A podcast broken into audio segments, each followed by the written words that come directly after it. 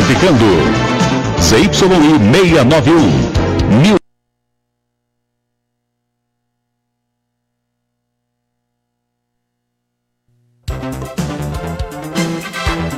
Identificando ZYI 691, 1310 kHz. Rádio Cidade Esperança. Estúdios à Rua Monsenhor Palmeira 471. Esperança, Paraíba. A mais potente emissora da região. Música, notícia e esporte. 4 e 59. Política, notícias, informação, tudo que foi destaque na Paraíba e no mundo. Você acompanha aqui, agora, agora. O espaço do povo paraibano, aproximando você com o que mais precisa. Na apresentação, Rick Pérez. Está entrando no ar o Gabinete Paraíba.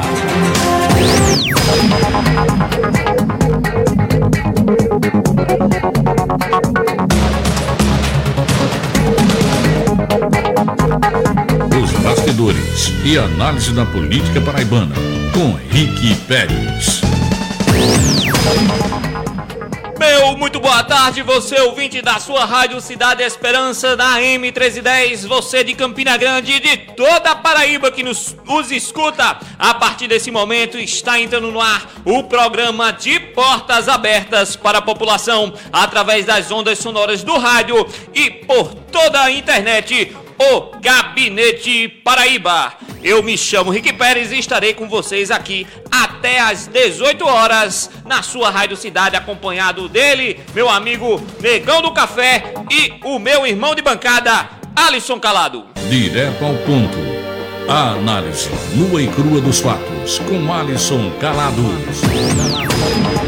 Salve, salve Campina Grande, muitíssima boa tarde neste dia 2 de abril de 2020. Finalzinho de tarde aqui na Serra da Borborema. Você que está sintonizado nas ondas da Rádio Cidade 1310 AM, sejam muitíssimos bem-vindos. Hoje o programa está recheado de atrações, está recheado de notícia boa e também de notícias preocupantes, visto que o Brasil ainda está em estado de calamidade pública referente ao coronavírus. Mas é verdade. É, é, é, pois é, pois é, meu amigo.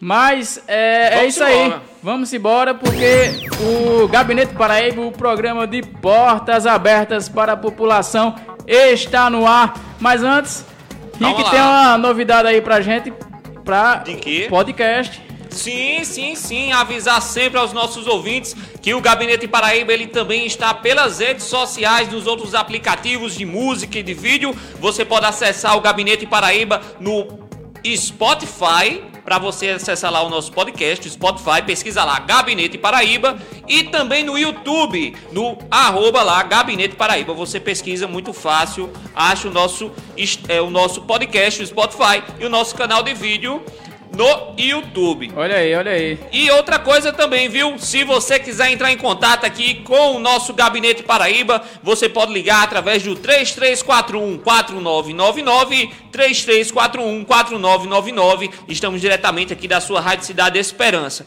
E o nosso Instagram, Alisson Calado, como é que o pessoal nos acha? Instagram é arroba Gabinete Paraíba, arroba Gabinete Paraíba ou através também do nosso e-mail. Você pode entrar em contato, mandar sugestão de pauta, fazer sua crítica, seu elogio é gabinetepb2020 arroba gmail.com repetindo gabinetepb2020 arroba gmail.com e se a galera quiser lhe achar no seu Instagram Alisson meu Instagram é arroba Alisson com dois S calado com dois L's arroba Alisson calado.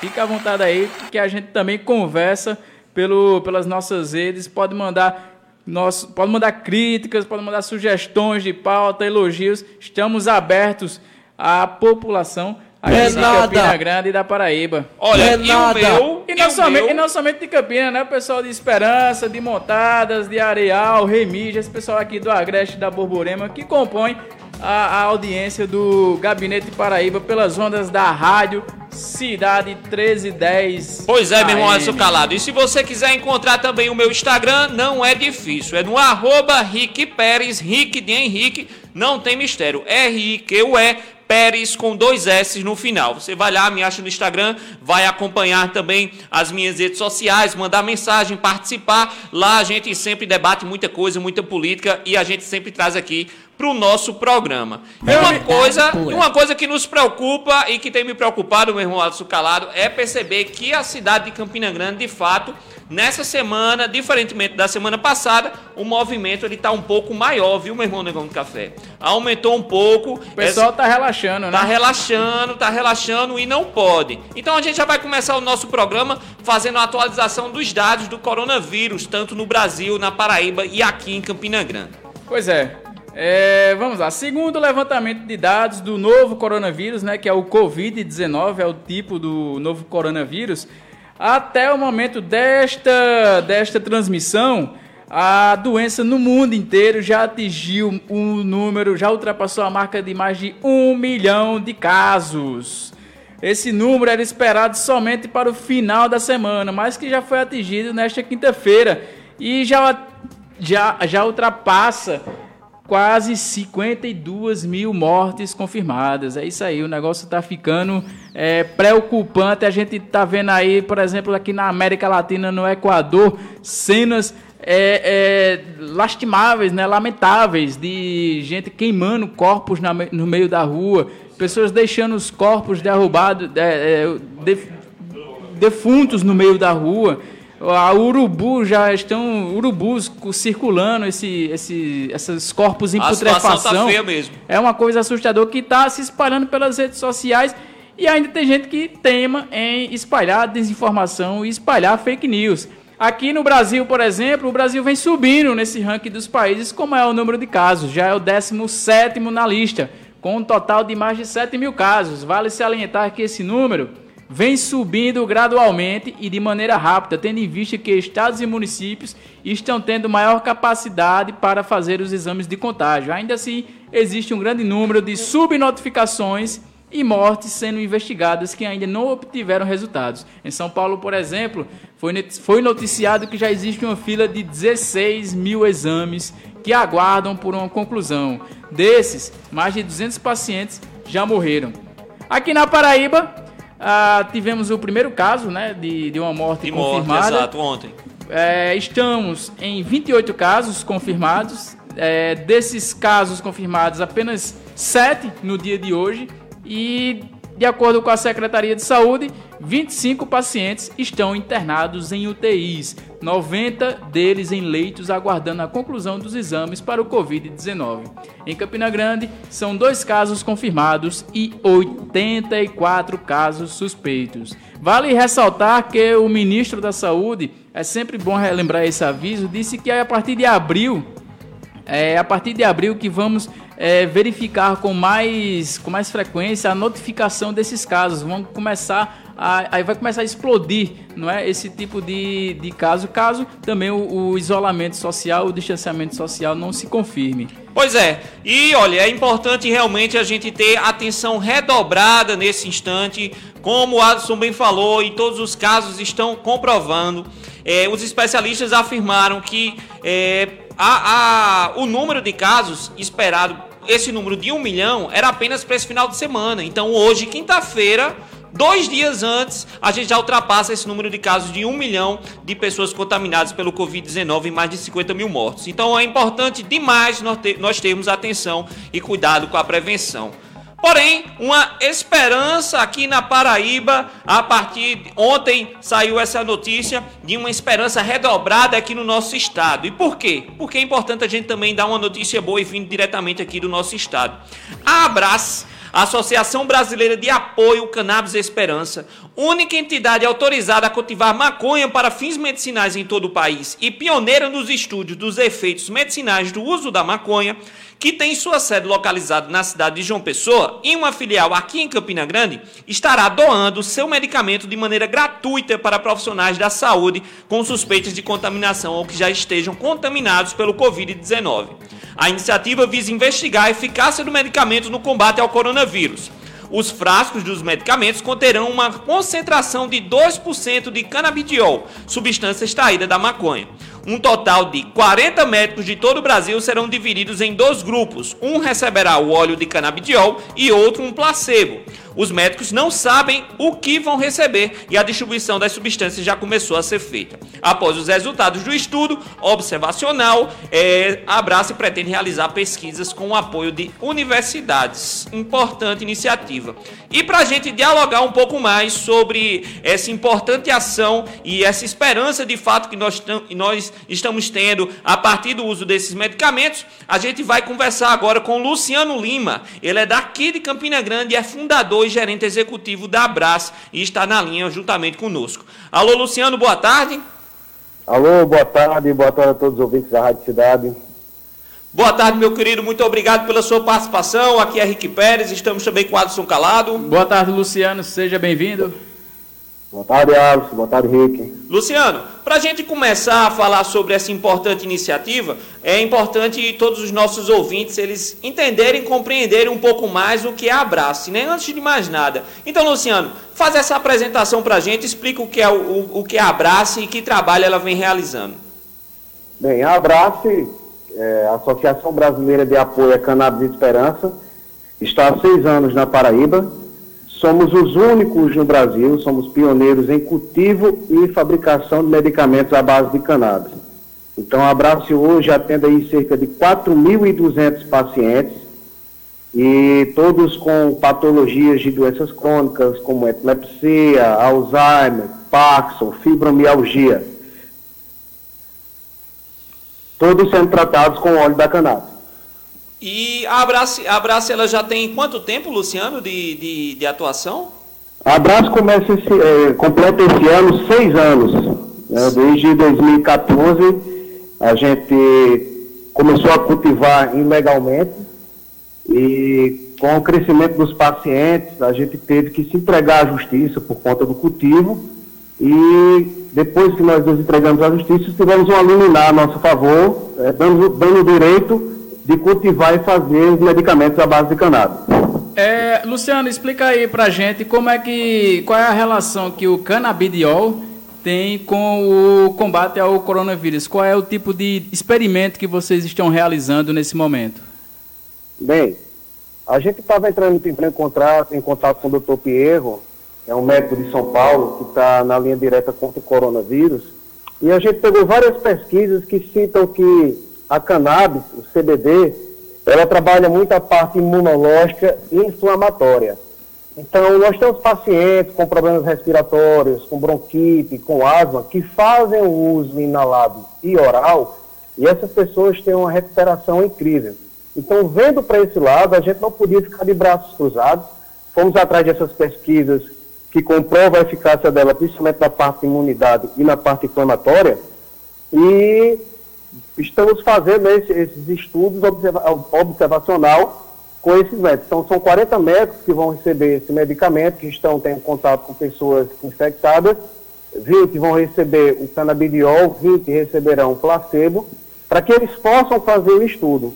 Nada melhor que o próprio médico citar como essas reações. Então, eu, doutor Pierro, né, que está encabeçando também junto com o Abraço, essa pesquisa, achou melhor que fosse feito com eles, com os médicos. Então, não, é só essas 40 pessoas. Né? Então, até o dia 10, a gente vai abrir uma margem aí para que esses médicos façam cadastro e a gente possa fazer uma pesquisa não somente para combater o corona, mas sim outras patologias que, que acabam é, acarretando a saúde do médico, como estresse, depressão, ansiedade.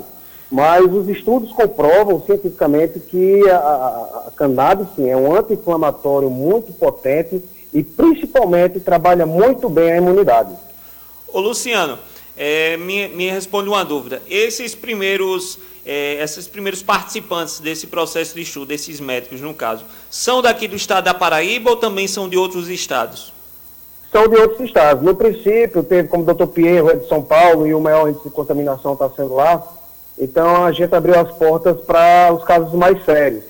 Então, esses 40 metros já estão cadastrados, né, mas ainda continua o cadastro ainda no site da Abraço. Então, o médico que se interessar, entra no site da Abraço, preenche todos os dados, tem todos os contatos lá, qualquer dúvida, entre em contato, porque isso é um estudo observacional, então a gente não vai fazer só para o corona. Sim, então vamos fazer para outras patologias também, que vários médicos aí estão adoecendo, né? principalmente a, a, a depressão e a ansiedade que acarreta muito a carreira desses profissionais. É, Luciano, recentemente é, a, a recebeu uma visita da, de comitiva de parlamentares, certo, do Congresso Nacional. Eu queria que você contasse para a gente como é que foi esse encontro, quais o que foi discutido exatamente e quais os, os, próximos passos em termos dessa batalha política que ainda a cannabis medicinal tem a enfrentar no Brasil em termos não somente de regularização, mas também de descriminalização. Bem, a Visa tem aprovado um RDC é, falando um pouco de medicamentos para importação. Quer dizer, antigamente a gente importava, então esse processo de importação era muito lento, então o paciente passava três meses para receber esse medicamento. Hoje o paciente encontra esses medicamentos já vendendo na farmácia através dessa RDC da Anvisa. O que os deputados foram fazer, e que era uma coisa que a, a, eu e Cassiano a gente sempre falava muito, era chamar essas autoridades para dentro do abraço para que elas poss possam ver como era a realidade, porque muita gente não sabe, desconhece os fins terapêuticos que a planta tem, não só terapêuticos, mas industriais. Então, os deputados não vieram só aqui na Braça, mas visitaram a Colômbia, Uruguai, Chile, onde há fabricação e onde há o cultivo. E foi muito importante a vinda dos deputados também, principalmente de Pedro Cunha Lima, que foi um dos primeiros a entrar em contato para saber como era que funcionava a Abraço, justamente para tirar essa dúvida da cabeça deles quanto o THC, quanto o CBD, se é droga, se não é.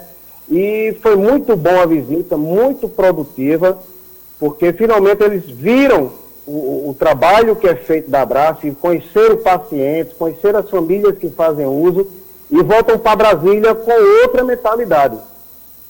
Ô Luciano, é, a Abrace, ela, a sede inicial, ela é em João Pessoa, né? Mas vocês já estão trabalhando também com uma sede aqui em Campina Grande e a perspectiva também é que o cultivo aconteça aqui na cidade.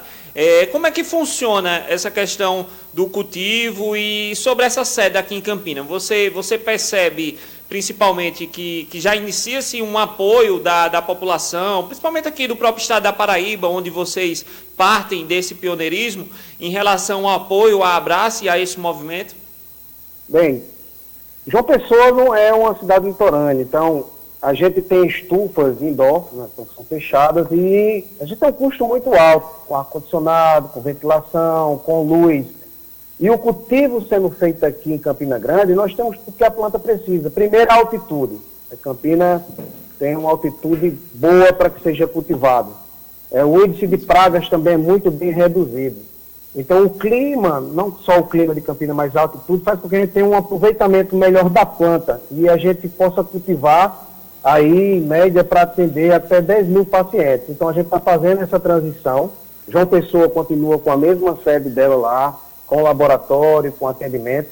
E aqui em Campinas está vindo aí mais, duas estufas é, que a gente comprou. Então, justamente para aumentar a maior produção, porque são muitos pacientes procurando. Então, aqui em Campina Grande tem uma nova sede que vai ser cultivo. O atendimento já se conta também aqui ao lado do Hospital Antônio Tagino, na clínica CNM. E o que temos que fazer é correr contra o tempo. São muitas pessoas doentes é, então, tem que se regulamentar. A gente tem que tirar esse preconceito que a maconha é droga.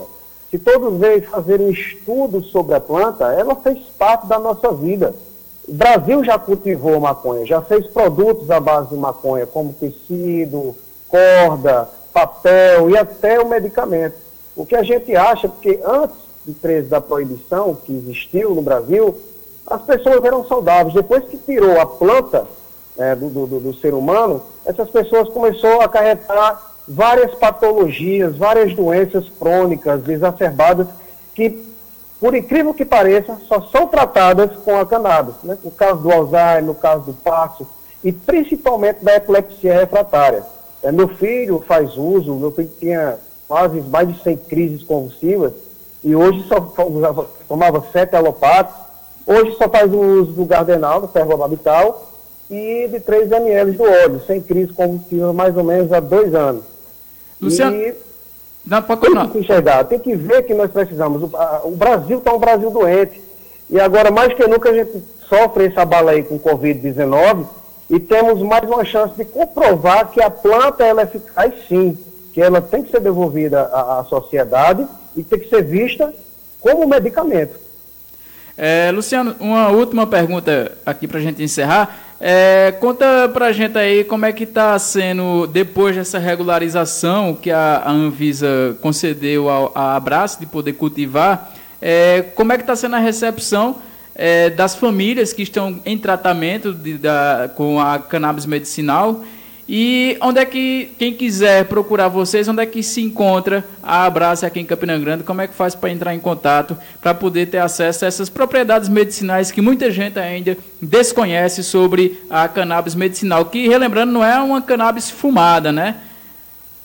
Não, não é fumada. A gente extrai essas substâncias da flor da cannabis, então a gente retira o CBD e o THC e outros terpênios. Então a planta só não tem, tem esses, essas duas substâncias que são principais, mas existem outros terpênios que trabalham também o corpo humano e outras patologias. Essa RDC, ela veio só para, é, como é que eu posso falar? Antigamente você, como eu falei, você passava três vezes para ter um acesso. Hoje você tem um medicamento na farmácia. Mas é uma RDC ainda que deixa muito brecha e o custo ainda se torna muito alto para aquele cidadão que não tem é, condições de ter o um medicamento. Então, a diferença de, de, de valores que abraça entre o importado e, e, o nacional, que é o da Abraço, chega de, de 10% a 20%. Quer dizer, você tem um, um medicamento na farmácia que, que, se chama o Mevatil ou Sativex, que custa em média de R$ 1.900, é, e um óleo da Abraço de 100 ml, de 1% de extrato, custa 200 reais. Então, a gente Tem essa RDC, quer dizer, algumas pessoas vão ter acesso, mas a minoria não tem. Então, a Abraço também trabalha essa parte, como também as pessoas que não têm condições, desde que comprovem que não tem condição de ter o medicamento pela Abraço, elas recebem esse medicamento gratuito também. Luciano, pois muito obrigado, meu irmão, pela sua entrevista, pela sua participação. A gente deseja de fato que esses testes eles possam ter um grande e bom resultado, principalmente pela necessidade que nós estamos tendo agora. E parabeniza a Abraço pelo trabalho que vem sendo realizado e deseja também muito sucesso e crescimento a todos vocês. Tá ok, que eu que agradeço a oportunidade e também quero falar também que quem é, tem filho, mãe, que seja portador de alguma doença crônica, abrace e localiza ao lado do Hospital Antônio Tagino, na clínica CNN. E quem tiver dúvida, entra no site www.abraceesperança.org.br, tem todos os contatos, né, tudo que se precisa. Mediante mão, para ter acesso, precisa de um laudo médico e de uma prescrição médica. Rick, eu queria também dar um aviso, que hoje também é o dia internacional do autismo. Sim, sim. É, inclusive, ia ter, ia, ter, ia ter um evento em Campinas realizado agora em maio, e, e, por conta do corona, do coronavírus, não foi adiado para dia 2 e 3 de outubro, né, pela a CPA, né, Associação de Pais de Autistas. Então foi adiado para 2 e 3 de outubro, o evento vai ser no, no, no Centro de Convenções do Gardo Hotel. São vários métodos, eu estarei lá falando também sobre o tratamento de autismo com cannabis. E é bom que todas as pessoas, quem tem dúvida, né, quem tem filhos autistas, participe desse evento. É um evento muito bom que vai esclarecer mais ainda a vida desses pais. Pois, muito obrigado, meu irmão. Um forte abraço para você. Eu que agradeço. Boa tarde a todos. Obrigado, Luciano. Pois bem, você acabou de ouvir o Luciano Lima, ele é diretor e fundador também da Abraça Esperança e falou um pouco mais sobre esses testes que estão sendo realizados agora e esperamos, né, Alisson, que com certeza possa trazer grandes e bons resultados.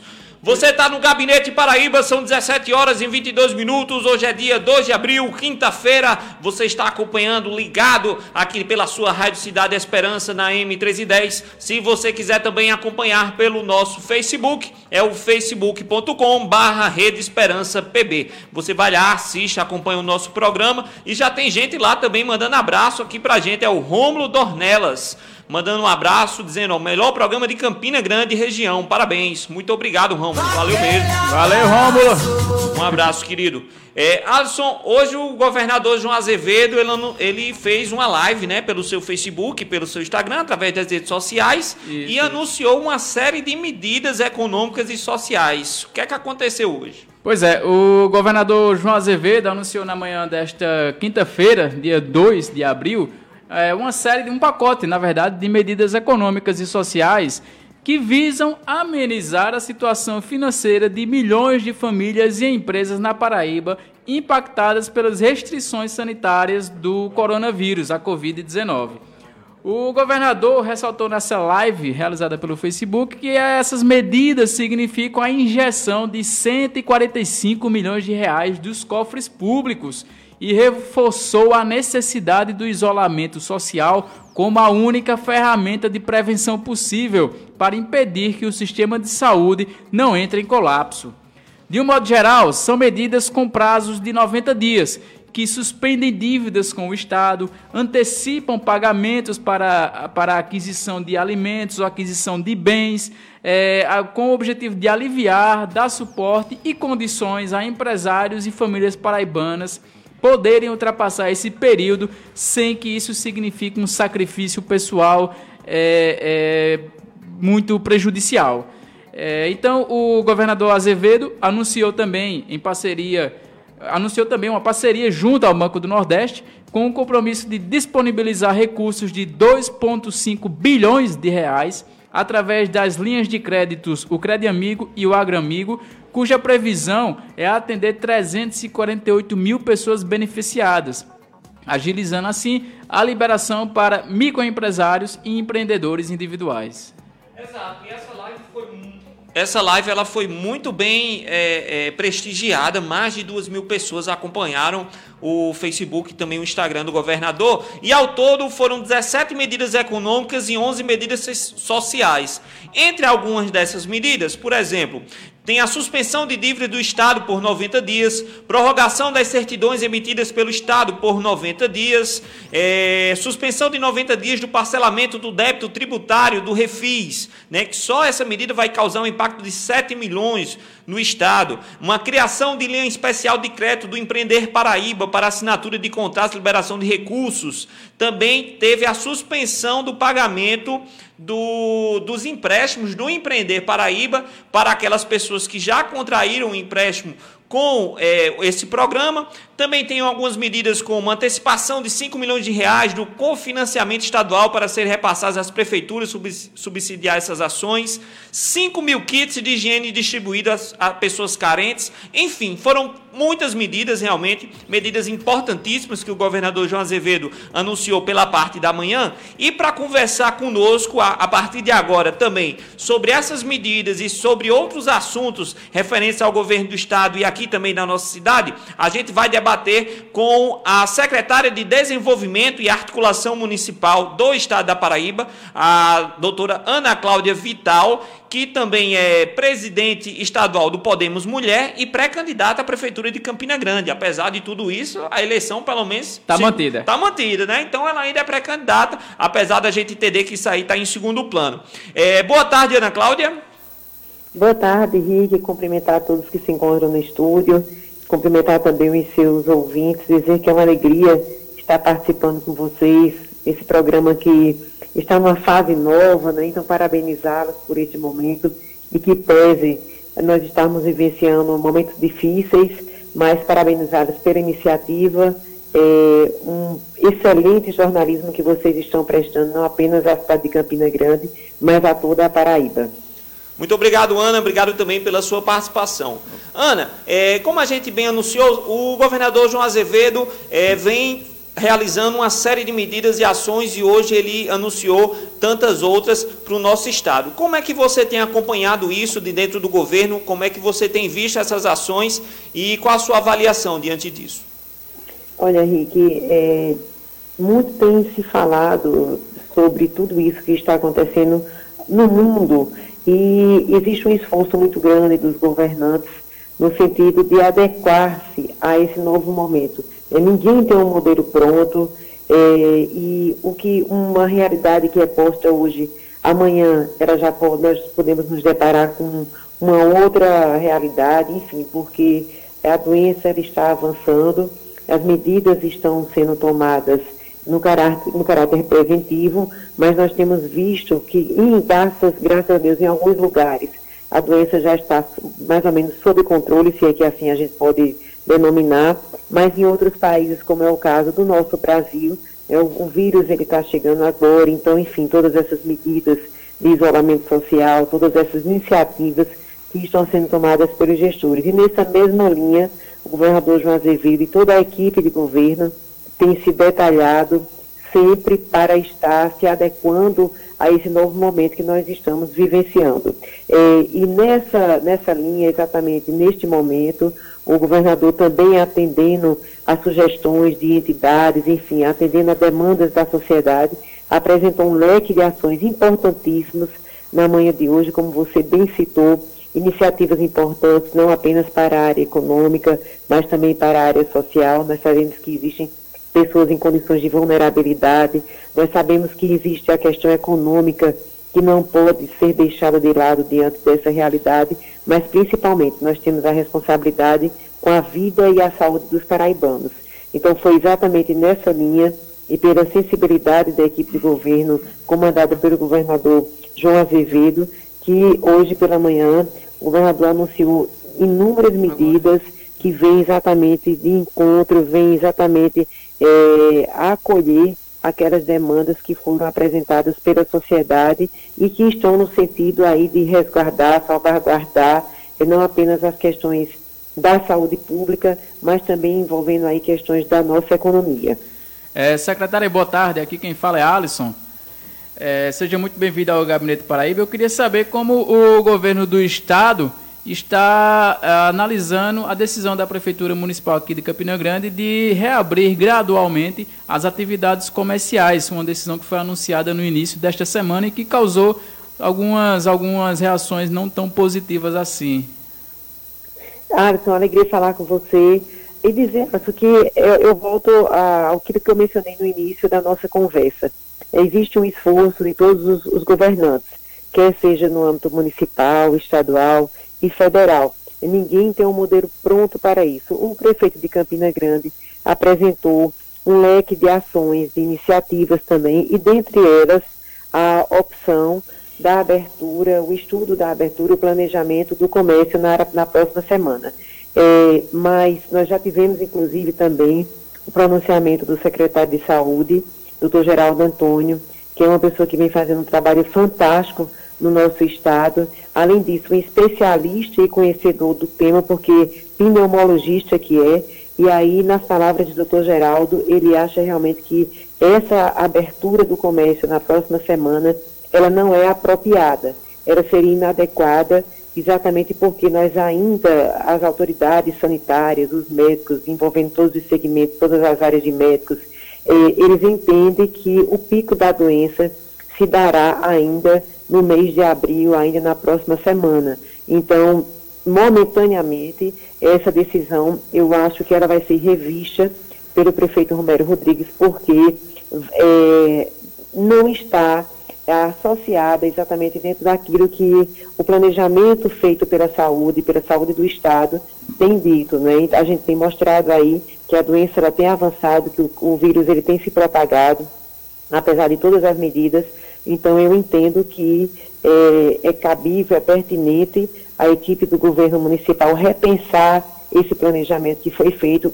Quando se fez esse planejamento, poderia-se ter uma ideia naquele momento que a propagação da doença não fosse tanta, mas diante do que nós estamos observando com os números que estão sendo divulgados todos os dias pela Secretaria Estadual de Saúde, essa decisão deve ser revista e repensada, mesmo a gente sabendo da necessidade dos nossos comerciantes, enfim, de que a economia volte a funcionar. Mas eu volto a dizer, a gente quer que saúde, que a vida e a economia caminhem juntos, mas a prioridade neste momento é a vida dos paraibanos. Inclusive, Ana, complementando até é, essa informação que você traz, hoje o prefeito de João Pessoa, Luciano Cartache, ele anunciou o, a prorrogação do período de, de, isolamento social no município de João Pessoa por mais 15 dias. E outros municípios também têm tomado o cuidado devido em relação a esse processo de prevenção e saúde. É, você, como secretária de articulação municipal, você tem, é, você tem conseguido dialogar com os prefeitos durante esse processo? O, os prefeitos têm vindo falar com você, buscado ajuda ne, é, nessa questão para que você faça essa interlocução juntamente ao Estado? Olha, Rick, foi formado um comitê é, de gestão exatamente para enfrentar essa questão da pandemia do coronavírus no governo do Estado. E, e, essa comunicação ela tem sido feita por todas as secretarias, né? A orientação que tem sido passada através da Secretaria de Saúde do Governo do Estado, ela tem sido exatamente aquilo que tem sido preconizado para todas as outras secretarias e é dessa forma que nós estamos caminhando. Então, essa, essa iniciativa, essas medidas quando são tomadas, elas são divulgadas não apenas diretamente para os secretários, mas também são divulgadas para todos, todas as pessoas da Paraíba, envolvendo aí os prefeitos, enfim, secretários, toda a equipe que está envolvida diretamente, secretários de saúde. Nós não estamos precisando fazer essa interlocução diretamente com cada prefeito. Até porque, como eu volto a dizer a você, essas, essas medidas elas estão sendo amplamente divulgadas. Só quando existe alguma dúvida de algum prefeito com relação a algum tema, nós temos sim trabalhado nessa articulação. Mas no tocante a essa orientação, ela tem sido divulgada e tem sido é, cumprida pelos prefeitos do nosso estado, graças a Deus. É, secretária, o, voltando agora para Campina Grande, agora entrando na questão das eleições, o desembargador José Ricardo Porto, que é presidente do Tribunal Regional Eleitoral, ele garantiu que vai haver sim eleições em 2020, o pleito municipal de 2020. É, como é que está a campanha, a pré-campanha, na verdade, como é que está se articulando a pré-campanha da candidata que você já está se colocando como pré-candidata nesse momento aqui na cidade? Quais é as articulações que vocês estão se conectando neste momento? Alisson, é, eu também ouvi o pronunciamento do presidente do TRE, desembargador José Ricardo Porto, como também essa tem sido a orientação da ministra Rosa Weber, no sentido de que os prazos eleitorais eles não vão mudar. E aí a gente volta exatamente a, a, enfatizar aquele aspecto do qual nós estamos conversando durante toda a nossa entrevista. Essa é uma ideia para este momento. Nós não sabemos exatamente como o quadro do coronavírus ele vai avançar no nosso Brasil. Então, pode ser que isso ocorra posteriormente alguma mudança. Neste momento que nós estamos conversando, inclusive com o prazo do, das filiações encerrando agora no dia 4 de abril, esses prazos ainda estão mantidos. Então, é importante que mesmo a gente vivenciando essa questão dessa pandemia, nós estejamos atentos para cumprirmos fielmente os prazos eleitorais, até porque as sinalizações, tanto no aspecto do governo do, do Estado, quanto nas autoridades de tribunais superiores, têm sido no sentido de que eh, esses prazos não serão mudados, pelo menos até a, o, atual, o atual momento. Então, antes de tudo isso acontecer, eh, da, dessa questão da pandemia, do isolamento social, enfim, lamentavelmente isso, que nessa realidade que nós temos que enfrentar, eh, nós estávamos já fazendo uma conversação com diversos partidos. É, então, nós já temos algumas situações definidas. Essas situações estão sendo consolidadas, até porque, volto a dizer, com o término do prazo do período de filiações, que será no próximo sábado, então estão sendo consolidadas os partidos que farão é, parte desse grande leque de alianças que nós estamos formando. É, claro que as ações que envolviam a, pré-candidatura, a pré-campanha, essas elas sofreram interrupção porque todos nós estamos obedecendo ao isolamento social até para que nós possamos garantir a integridade de saúde de todas as pessoas de, da nossa cidade, do nosso estado e do nosso país. Mas dentro do que é possível, das comunicações, das conversas, é, através da, de telefone, enfim, que nós estamos podendo avançar, nós estamos sim. Então, é, brevemente nós vamos divulgar quais são os partidos que farão parte desse, desse leque de alianças que nós estamos formando. Nós já tínhamos anunciado uma aliança com o PTB no final do ano passado, no mês de dezembro. Avançamos com outros partidos. Nós tínhamos, inclusive, é, pré-agendado um evento que, obviamente, ele foi cancelado, que teria, seria, teria sido realizado no dia 27 de março, onde nós teríamos feito, estaríamos fazendo um momento do encontro do, envolvendo as mulheres do Podemos, na Paraíba como um todo, anunciando novas filiações.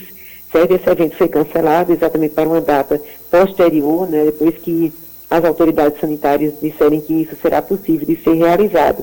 Mas avançamos e estamos ainda avançando porque esse prazo, até o momento, até a data de hoje, ele está mantido para o dia 4 de abril, onde se encerram as filiações daqueles que querem ser pré-candidatos e pré-candidatas na eleição de 2020. Então, nós estamos trabalhando isso não apenas na cidade de Campina Grande, mas também em todo o estado da Paraíba, no fortalecimento do, do Partido Podemos. Ana Cláudia, é, como você bem disse, o prazo ele está se encerrando agora dia 4 de abril. E apesar de dessa pauta da política, da, das eleições, ela realmente ter ficado em segundo plano, obviamente de maneira bastante justificada, Muitas movimentações e articulações políticas, como você bem disse, estão sendo realizadas nessa última semana.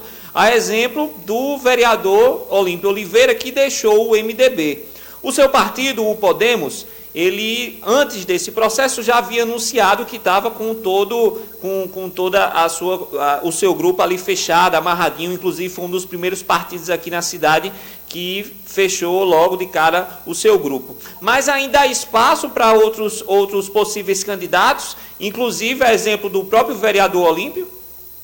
Olha, é, Henrique, o Podemos, nós estamos exatamente nesse trabalho de fortalecimento do partido há praticamente três anos. Né? Isso é um mérito é, que, do trabalho que vem sendo feito pelo nosso presidente estadual, o vereador Galego do Leite, um trabalho que vem sendo feito diretamente por mim como vice-presidente estadual do partido e presidente do Podemos Mulher no nosso estado, pela suplente vereadora, Dona Fátima, que é a nossa presidente municipal. Então, ninguém constrói o partido de uma hora para outra. Nós estamos nesse processo é, com todo o aval da, da nacional do partido, que nos, nos, incentivou no fortalecimento da sigla do Podemos, não apenas na cidade de Campina Grande, mas em todo o, o estado da Paraíba. É, ainda no mês, creio que foi no início do mês de março, nós tivemos a oportunidade, eu tive a oportunidade de participar do encontro do Podemos estadual como representante do Podemos Mulher é, em São Paulo, com todas as presidentes de outros estados do Brasil. Foi um momento muito rico, onde nós podemos é, trabalhar a questão ideológica do partido, o fortalecimento, inclusive, da participação das mulheres, que é algo que tem sido muito incentivado, inclusive pelo próprio TSE. Nós temos, estamos vendo a vinculação em mídia nacional do, do isso é o cachorrinho, Rick, lá tem naquele lado. é, nós, Bud, eu estou na entrevista.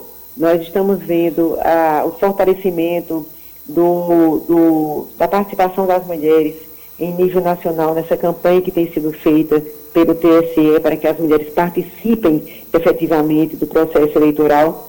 Então, nós tivemos a oportunidade nesse encontro que foi muito rico, de podermos debater diversos aspectos, as próprias políticas públicas para as mulheres.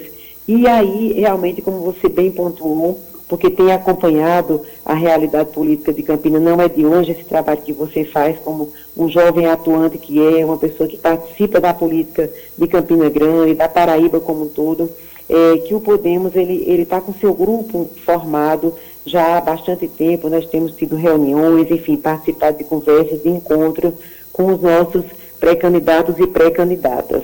Ou podemos sugerir o nosso nome como pré-candidata a prefeita e nós tomamos conhecimento, sim, de que o, o vereador Olímpio Oliveira, uma pessoa que tem um grande trabalho na cidade de Campina Grande, havia deixado o MDB. Nós tivemos até a oportunidade de conversar com o doutor Olímpio em outros momentos, mas eh, ele estava exatamente aguardando essa definição do partido e eu não sei assim qual é a sigla que ele vai optar, né? A gente deseja ao doutor Olímpio realmente muito sucesso, muito êxito, mas tivemos a oportunidade sim de conversar também antes de, de todas essas definições. Pois bem, Ana, a gente agradece a sua participação. O Gabinete Paraíba está sempre de portas abertas. Inclusive você provando que está em casa aí de home office, cachorrinho aí do lado, tá vendo o ouvinte? Ana Cláudia, a secretária está em casa que ele queria se manifestar. Dá, um, dá uma boa tarde a pois todos é. os, seus, os seus ouvintes. Pois um grande abraço, Ana. agradecer, Henrique, a, a oportunidade de falar com vocês, dizer que nós estamos à disposição para é, ajudar no esclarecimento dessas inúmeras medidas que foram anunciadas hoje pelo governador João Azevedo, medidas essas que você teve a oportunidade de citá-las, algumas no início do programa e eu creio que até o final do programa vocês vão poder detalhá-las, falar um pouco também sobre, é, agora mesmo o veneziano está em um outro ambiente aqui do apartamento, participando da sessão online no Senado, então, da aprovação da ajuda que foi é, uma iniciativa da Câmara dos Deputados aprovada pelo Senado Federal de 600 reais de auxílio para os microempreendedores sim, e os sim. autônomos. É uma iniciativa importante. Ontem, Veneziana apresentou também um projeto que já foi uma emenda que já foi é, votada ontem durante a sessão, que será um auxílio também de 600 reais para os profissionais autônomos. É, essa iniciativa agora ela vai ser votada na Câmara dos Deputados e em sendo aprovada irá para a sanção do presidente Jair Bolsonaro. Então, também uma iniciativa importante atendendo a demandas de segmentos que nos procuraram, mostrando a preocupação também com os autônomos, porque o profissional liberal, você bem sabe disso, ele para de trabalhar, ele para de receber. É verdade. Então, diante dessa realidade, veneziana apresentou ontem esse projeto, né, que, já foi, que já foi votado na tarde de ontem e aprovado na sessão do Senado. Vamos aguardar agora que é, tenha a aprovação também pela Câmara dos Deputados, é, esperando a, a, o bom senso, que nós esperamos que os deputados federais tenham também acolher essas pessoas que estão precisando e depois a aprovação pelo presidente, a sanção pelo presidente Jair Bolsonaro. Mas eu, eu estou à disposição para colaborar no esclarecimento, enfim, do que vocês precisarem, podem ligar é, e pedir às pessoas que realmente obedeçam aquilo que tem sido determinado pela Organização Mundial de Saúde, pelos médicos, enfim. É, fiquem em casa, porque se Deus quiser dessa forma, nós vamos conseguir combater esse inimigo invisível de todos nós, mas que ceifado vidas tem, lamentavelmente, em todo o mundo, que é o coronavírus. Tá aí. Muito obrigado pela participação, secretária Ana Cláudia Vital comentou agora conosco aqui a respeito exatamente das medidas e ações anunciadas hoje pelo governador João Azevedo, como também até Ana Cláudia deu até um spoiler, viu, Alisson? Antecipou. Antecipou uma matéria a que a gente tinha colocado aqui, exatamente, dessa questão do incremento do Senado. Aproveitando, já que a Ana já trouxe essa informação, é, como todos sabem, foi aprovado a questão da renda básica, né? E, e, dentro dessa questão da renda básica, apenas algumas categorias estavam é, aptas a receber esse, esse benefício. E ontem no Senado foi aprovado exatamente um incremento que foi uma, uma uma, uma sugestão, um projeto de emenda do próprio, governa, do próprio senador veneziano, senador aqui da Paraíba, que aprovou uma extensão do auxílio aos profissionais liberais, aos profissionais liberais, aqueles que são sem vínculo empregatício que exerçam profissão regulamentada por lei específica, desde que estejam devidamente inscritos no respectivo conselho profissional, seja na qualidade de inscrito definitivo ou como estagiário obrigatório ou não obrigatório, até 20, 20 de março de 2020, né? Ou seja, o trabalhador autônomo sem vínculo empregatício. Foi uma extensão desse benefício que deve passar para a Câmara agora, né? Já que foi uma emenda do Senado, é aprovada também na Câmara e entra no projeto de lei que vai ser sancionado pelo presidente. Pois é, pois é. Olha, gente, são 17 horas e 46 minutos. Nós, você está ouvindo o Gabinete Paraíba, o programa de portas abertas para a população, diretamente aqui das ondas sonoras da sua Rádio Cidade Esperança na M1310 e também pelo Facebook, no facebook.com barra Rede Esperança PB. Olha, a gente conversou com, com Ana Cláudia, a gente tocou um pouquinho desse assunto das questões políticas, não foi, Alisson? E aproveitando já, apesar de realmente esse assunto ele estar tá em segundo plano, mas essa, como os prazos da Justiça Eleitoral eles se mantiveram, então, de fato, teve várias alterações e articulações aí nos bastidores da política campinense. Como pois é. Não, pois é, o, o, o prazo que é até agora, dia 4 de abril, até esse sábado, ele foi mantido pela ministra do Tribunal Superior Eleitoral, a Rosa Weber, que é a presidente, decidiu manter o prazo por se tratar de um prazo que já é previsto em legislação federal, necessitando, portanto, que se for ocorrer alguma alteração, que ela ocorra por uma norma legal. O presidente do TRE, o desembargador José Ricardo Porto, como nós já antecipamos aqui na conversa com Ana Cláudia, ele manteve, afirmou que o pleito está mantido para que não haja um desequilíbrio eleitoral, pois, de acordo com o desembargador, caso aconteça o adiamento das eleições, os atuais prefeitos terão mais dois anos para trabalhar com vistas à sua reeleição, o que vai prejudicar os outros candidatos, como também não haverá isonomia e nem paridade. Nesse processo todinho está acontecendo uma movimentação nos bastidores da política campinense, né? A famosa dança de cadeiras aí. Sim, o pessoal sim. começou a trocar de partido antes que a janela se expire e você possa inclusive até perder o mandato por conta disso. E, por exemplo, hoje nós tivemos a, a, a revelação do de acordo com o próprio Aldo Cabral, no Paraíba Online, que ele sai do PSC e vai para o PSD. E o objetivo é o quê? É, o objetivo do PSD é se fortalecer e eleger uma bancada pelo menos de 10 vereadores. O, atualmente o PSD, que é o partido de Romero Rodrigues, o atual prefeito de Campina Grande, só tem três vereadores na Câmara dos Deputados, o que é uma margem muito pequena. Câmara não, Câmara dos Vereadores. Desculpa, calma lá, Câmara Municipal. Calma lá. A Câmara Municipal, perdoe, a Câmara Municipal é, só tem três vereadores do PSD.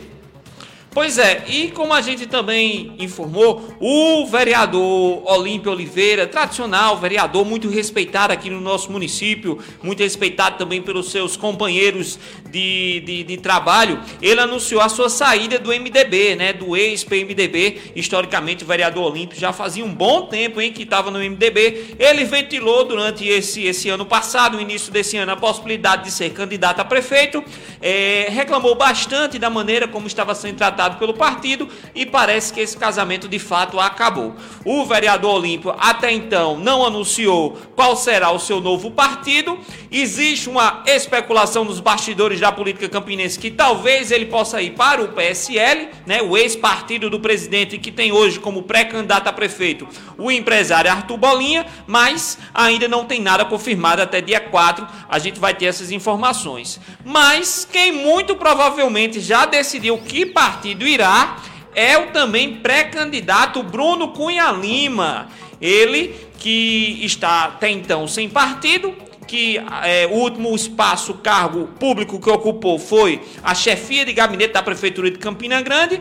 Ele é talvez vá realmente para o partido do prefeito Romero Rodrigues. Parece é. de fato que ele optou pelo PSD também, meu irmão Adson Calado. Pois é, depois de namorar com o MDB, o PSC e o Patriota, a, a conversa que se escuta aí nos bastidores da política campinense é que finalmente o Bruno Cunha Lima, que é sobrinho do Cássio, ele vai seguir o caminho do Aldo Cabral e vai compor essa chapa aí junto com o prefeito Romero Rodrigues com o PSD. E não acaba por aí não. Calma lá, calma lá. Deixa eu comentar um pouquinho aí também.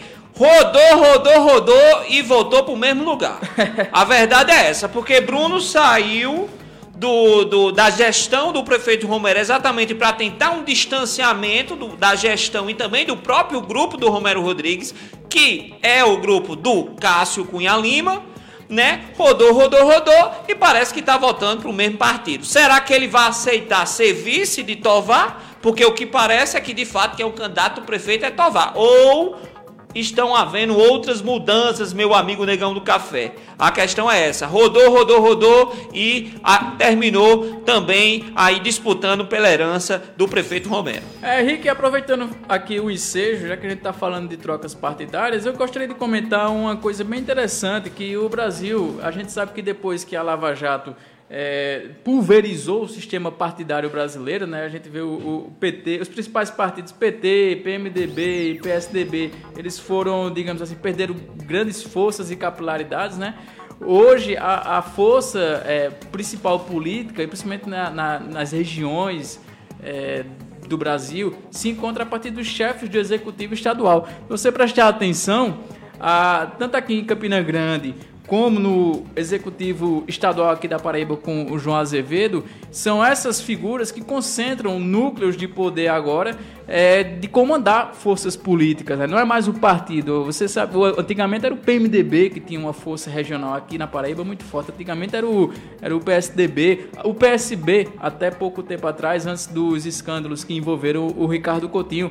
E você vê agora todo mundo migrando para o partido do prefeito ou para o partido do governador. Quando João Azevedo se desfiliou do PSB e foi para o Cidadania, ele foi acompanhado de 22 prefeitos que saíram do PSB e também migraram para um partido que é até então um partido que era sem expressão política, sem histórico político aqui na cidade e que muitas vezes veio metamorfoseado de outros partidos que já existiam, né? Por exemplo, o, o, o, se eu não me engano, Cidadania era o antigo PPS. PPS. O MDB tirou o P do seu, do seu nome para parar para deixar de se identificar como partido. Agora a gente tem um Avante, a gente tem o um Republicanos, ou seja, são partidos que evocam movimentos sim, e não sim. uma atuação política mais forte, né? Muito, então, muito bom, muito bem, muito bem citado aí seu, seu ponto, meu irmão Adson Calado, porque realmente tá, estão havendo essas alterações e muito provavelmente até dia 4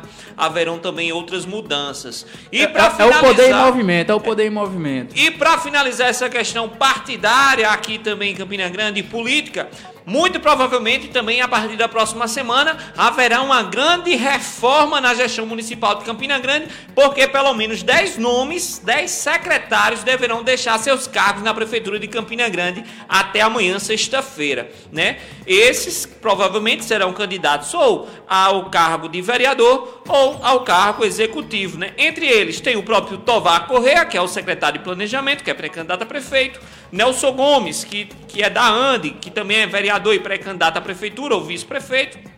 Lucas Ribeiro, o filho da Daniela Ribeiro, que é suplente de vereador e pré-candidato a vice-prefeito, é secretário de Ciência e Tecnologia. Eva Gouveia, que está na SEMAS, que é pré-candidata a vereadora. Teles Albuquerque, que está na CEGEL, que é vereador e também deve concorrer à reeleição. Joia Germano, secretário de Cultura, que é vereador e deve também concorrer à reeleição. Rosália Lucas, Rosália, que a gente tanto tenta falar com ela, que é secretária de Desenvolvimento e pré-candidata a vereadora também aqui em Campina Grande. Josimar Henrique, que é da Urbema, que também é vereador vereador e deve concorrer, e Gildo Silveira, que é adjunto da Secretaria da Educação e também pré-candidato a vereador. E por último, Hércules Lafitte, que é do Cine Campina Grande, também é pré-candidato a, a vereador na nossa cidade. Pois bem, pois bem, está aí, está aí. Independente aí do coronavírus, os prazos eleitorais eles se mantêm e o povo que quer concorrer tem que correr atrás, tem que fazer suas mudanças mesmo para poder estar é, tá disputando aí, quem sabe, na próxima eleição, em outubro é, é, ou mais para frente, né? É aquela questão, não adianta votar nulo também, que isso não resolve nada, né? A cadeira vai ser sempre ocupada por alguém. Então, vamos procurar um candidato que mais ou menos ah, que seja coerente com as nossas ideias, né? Pra também depois não se arrepender futuramente, ter que ficar ouvindo dos outros que eu avisei que não era para ter feito isso, enfim.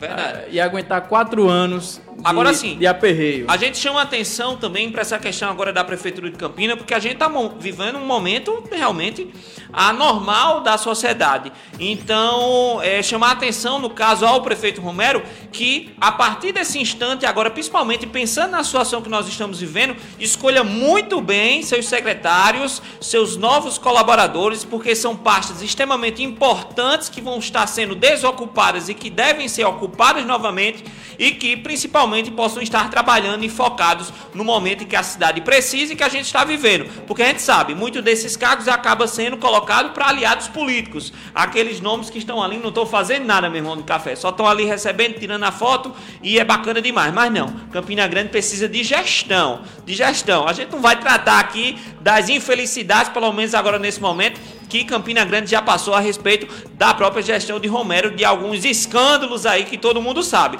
Então, focando nesse momento agora, é a gente espera realmente que o prefeito Romero, a partir desse instante, escolha realmente bons colaboradores.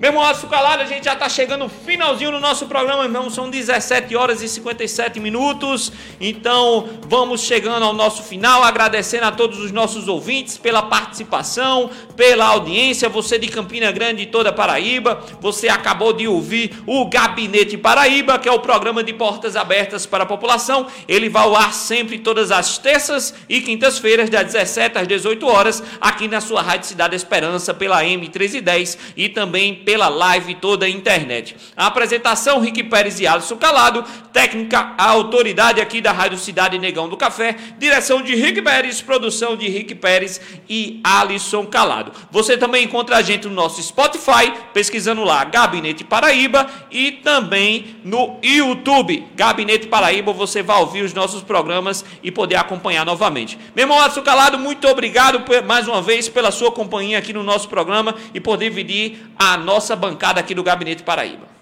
Rick Pérez, uma boa noite. Negão do Café, uma boa noite. Eu quero ver vocês todos aqui novamente na próxima terça-feira. Lembrando, Gabinete Paraíba, o programa de portas abertas para a população, é exibido toda terças e quintas-feiras a partir das 5 horas da tarde pela Rádio Cidade. E fica o recado aqui: usem sempre álcool em gel, fiquem em casa e tenham todos uma boa noite. Hoje a gente encerra o programa com um momento cultural dedicado a um trio de artistas campinenses. Embora ela seja natural de Conceição na Paraíba, Elba Ramalho construiu sua carreira profissional na Rainha da Borborema, herdeira legítima da Pimentinha e rainha do forró marinês. Nesta canção, nesta canção, ela se une ao repentista Ivanildo Villanova e ao escritor Braulio Tavares para interpretar sublimemente um dos motes mais tradicionais da cantoria de viola. Imagine o Brasil ser dividido e o Nordeste ficar independente. Solta o som, meu amigo bem, Negão do fique Café. com esse som. Até a próxima terça-feira em mais um Gabinete Paraíba. Valeu, meu irmão Negão do Café, e um abraço a todos os nossos ouvintes. Tchau, tchau. Os políticos, os homens do poder, esses que deveriam resolver, se empenhar em resolver, em solucionar os problemas sérios e definitivos do nosso país, eles permanecem em Brasília, nos gabinetes. Quando se aproxima o ano das eleições, eles saem de Brasília, não é? Vão lá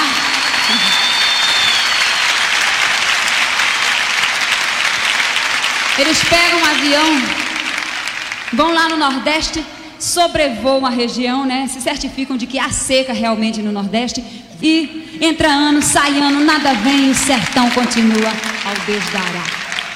Então, diante dessas circunstâncias todas, é que o poeta popular já está fazendo música, coisas engraçadas, evidentemente, mas mais ou menos assim. Imagine o Brasil ser dividido e o Nordeste ficar independente. Então, senhoras e senhores, com vocês, Ivanildo Nova e Trupe Zup, Braulio Tavares, o raio da Cilibrina.